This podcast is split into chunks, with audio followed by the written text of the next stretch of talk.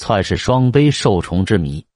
云南自古被人称作蛮荒之地，文化艺术方面远较中原落后，但在书法艺术大放异彩的东晋时期，却出现了被后人称作古今正书第一的篡氏双碑。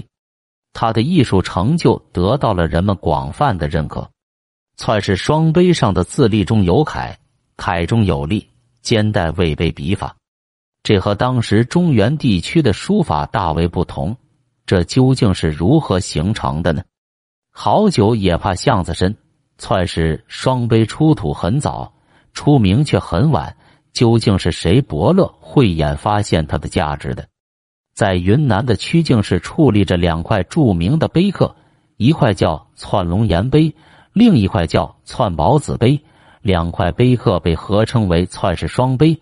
这两块碑刻自出土以来就广受书法爱好者的推崇，被称为立楷正则，古今正书第一，被国内外学者和书法家视为南碑瑰宝。那这两块碑刻为什么会出土在遥远的西南边陲曲靖呢？又为何会受到如此广泛的关注与人们的推崇呢？窜是双碑又称大小窜碑、大窜碑及窜龙岩碑、小窜碑为窜宝子碑。双碑立于东晋末年、刘宋初年的时候。之所以分大小，是因为形制有差别。窜龙岩碑。高三点三八米，宽一点四六米，自有九百二十七个。墓主龙颜享年六十一岁，而窜宝子碑仅高一点八五米，宽零点七一米，自有四百零三个。墓主宝子享年仅二十三岁。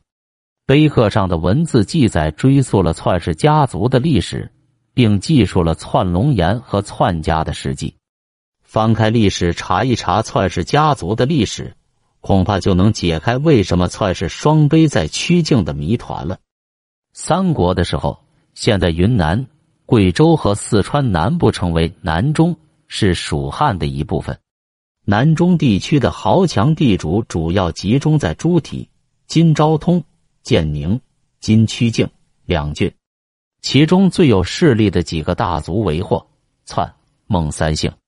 篡氏是南中大姓豪族，早在三国时代，诸葛亮亲征云南，平定南中，就收其俊杰为地方官吏，其中有个叫篡袭，最后官至领军。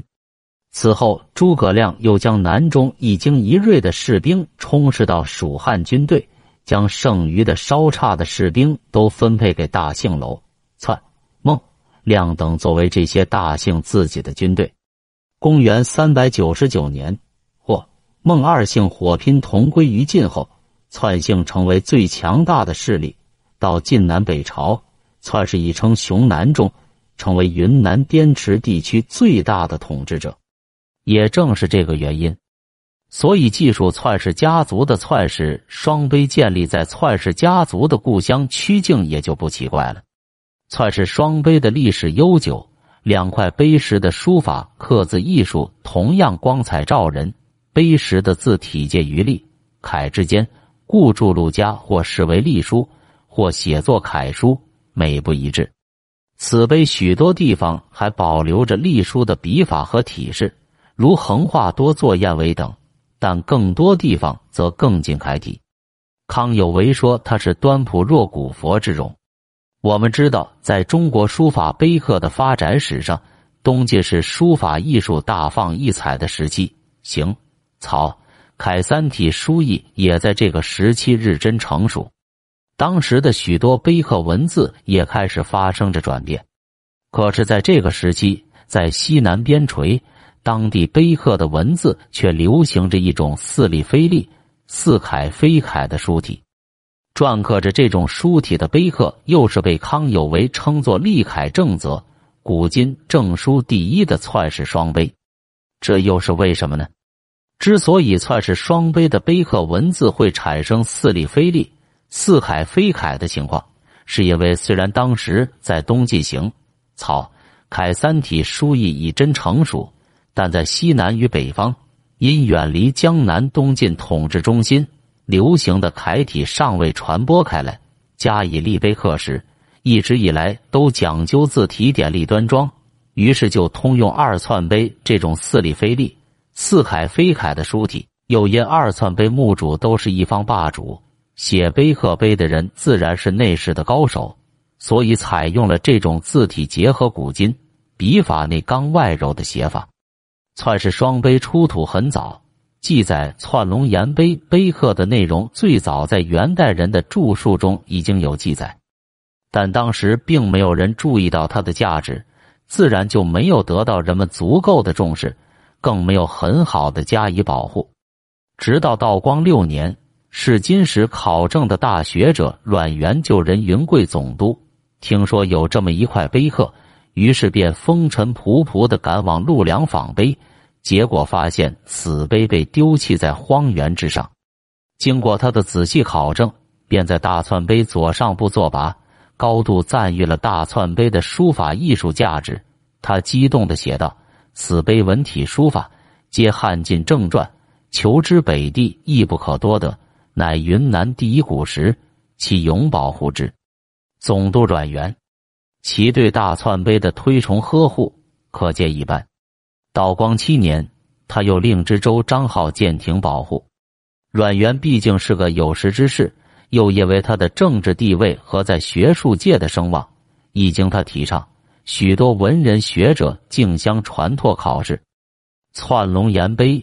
从此声名大振，二寸碑名重千古，四海皆知。历代书家对其崇拜有加，产生了许多不少趣闻轶事。抗战时期，有个叫卢卫乾的书法家，专程来到曲靖观赏小窜碑以了夙愿。可是小窜碑亭内却住有军人，没办法，只能隔窗观赏，并借题作诗：“寻碑万里驱舟来，闽唱碑亭所未开。”窗外供金盔宝子，绿荫檐下几徘徊。第二天，他又赶去陆良坊大窜，这次运气很好，见到了原碑。卢卫乾欣喜若狂，拿起笔来写道：“攀车冒雨访龙眼，路入真源有世间。感而殷勤伴魔府，夕阳一夕下泛舟还。”由此可见，古今文人书法家对窜氏双碑崇敬的程度。